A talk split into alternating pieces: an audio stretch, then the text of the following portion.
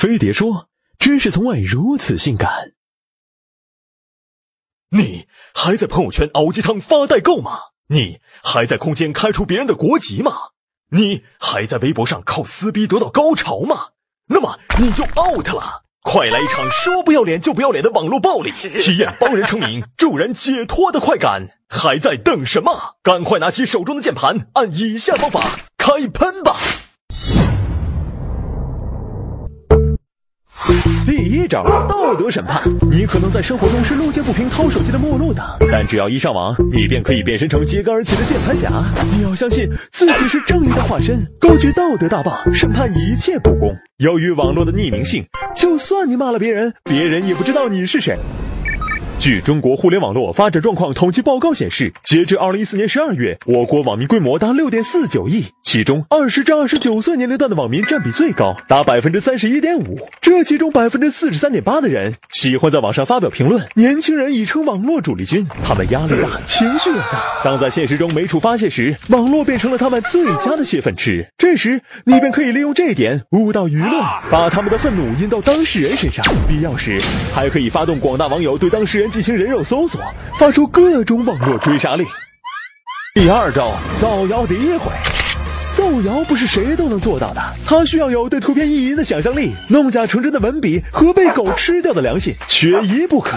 否则只能像盗取网友工资照，杜撰成九零后炫富女，和一张打码图黑遍所有航空公司一样，最多给当事人留下阴影，而不能像前辈一样，在两千零八年仅凭一张探病照，就让韩剧天后崔真实在高利贷逼死人的谣言下自杀。据皮尤研究中心报告显示，每十个网民中就有四个曾遭受过网络暴力，而女性则是网络暴力的最大受害者。调查显示，百分之二十六的十八至二十四岁年轻女性表示遭受过人肉搜索和追踪，其中三分之二的受害者都是在社交网络上被诋毁和谩骂的。只要你足够丧尽天良，便可以给这个数据添砖加瓦，给当事人多加几点伤害值。第三招，跟风恶搞。如果你不想审判，不想造谣，也可以安静的坐在电脑前，无所顾忌的恶搞。反正看热闹不嫌事儿大，不仅跟风恶搞，还要比谁黑的更漂亮。就像很黄很暴力事件那样，即使当事人只是一个小女生，也要把人家照片 P 成各种黄图。反正受伤害的又不是自己，相信自己，只要抛开道德的束缚，追寻意淫的自由，总有一天你能成为暴民之王。妈妈再也不用担心你天天只上网，没房没车没对象因为监狱里包吃包住，还包找对象。最后再次谴责部分网友，能不能不要总是这么冷静理智？不要总用谣言转发超五百犯罪的理由来举报我们。好了，只能教你到这儿，剩下就只有报警了。哎，我操！我怎么在这里？警察同志，我是个演员啊！不信你扫描我屁股上的二维码，左边微博，右边微信，我只是个传播知识的。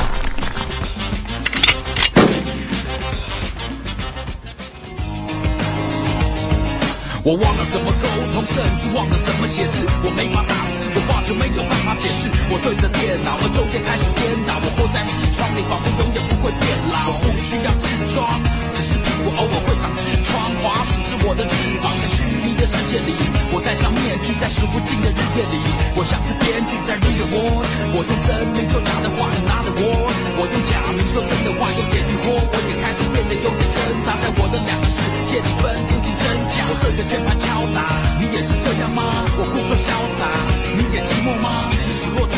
也是我们活该吗？既然已经离开了。